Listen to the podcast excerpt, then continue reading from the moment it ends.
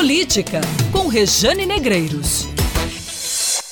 Eleições 2020. Luciano Cartacho faz mistério quando o assunto é o candidato ou candidata dele à sucessão municipal em João Pessoa. E é essa escolha que vai posicionar as demais peças no tabuleiro. Cartacho avalia o cenário e os nomes. Da base do PV, Daniela Bandeira e Edilma Ferreira, ex-secretárias, são os nomes mais prováveis, mas tem que combinar com os aliados.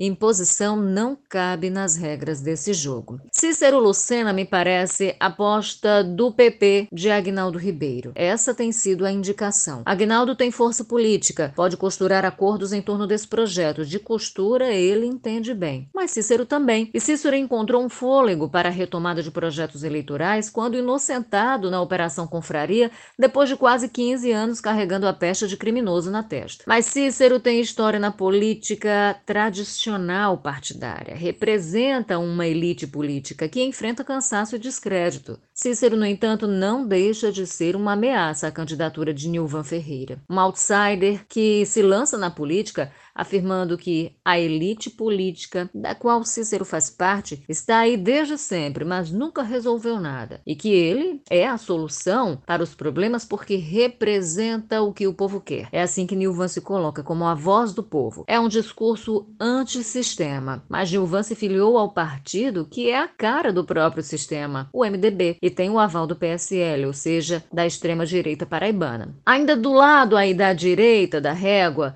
tem também Rui Carneiro, que é do PSDB. Rui é ex-secretário de Cícero. Já disputou a prefeitura uma vez, tem procurado pavimentar o terreno para essa nova corrida eleitoral. Atraiu o PSC e busca outros apoios. São muitas apostas. Possivelmente alguém não vai passar de tubo de ensaio nesse processo. A tendência é o afunilamento. A rede pode lançar candidato, mas vai precisar de uma rede que dê sustentabilidade a essa candidatura, ou seja, de alianças, de dinheiro. É possível que esta, gente, seja uma eleição ideologizada, em função do cenário nacional que a gente está vendo. E aqui na Paraíba, a extrema-direita, assim como em outras partes também do país, aqui a extrema-direita deve garantir aí pelo menos uns 20% dos votos. Talvez eu esteja sendo generosa, mas eu acho que fica por aí. E isso dá algo em torno de 100 120 mil votos em João Pessoa. A esquerda, e aí eu falo de Anísio Maia do PT, deve pegar outros 20%,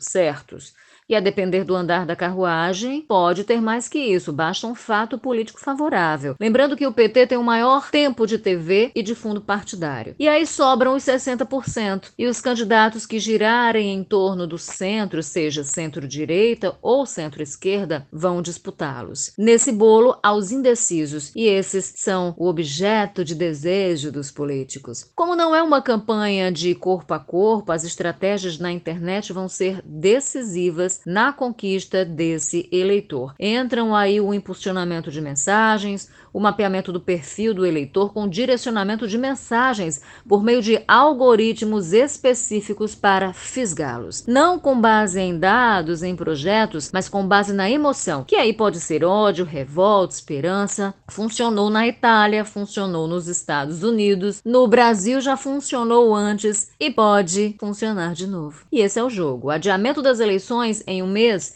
é importante diante dos riscos sanitários né, para a população por causa da Covid-19, mas é também fôlego para refinamento dessas estratégias aí de campanha. O dilema repousa, no entanto, na indefinição do cenário por causa de Luciano Cartacho. Só depois que o prefeito da capital lançar o nome de seu sucessor ou sucessora, o jogo vai ficar mais claro e os oponentes reais.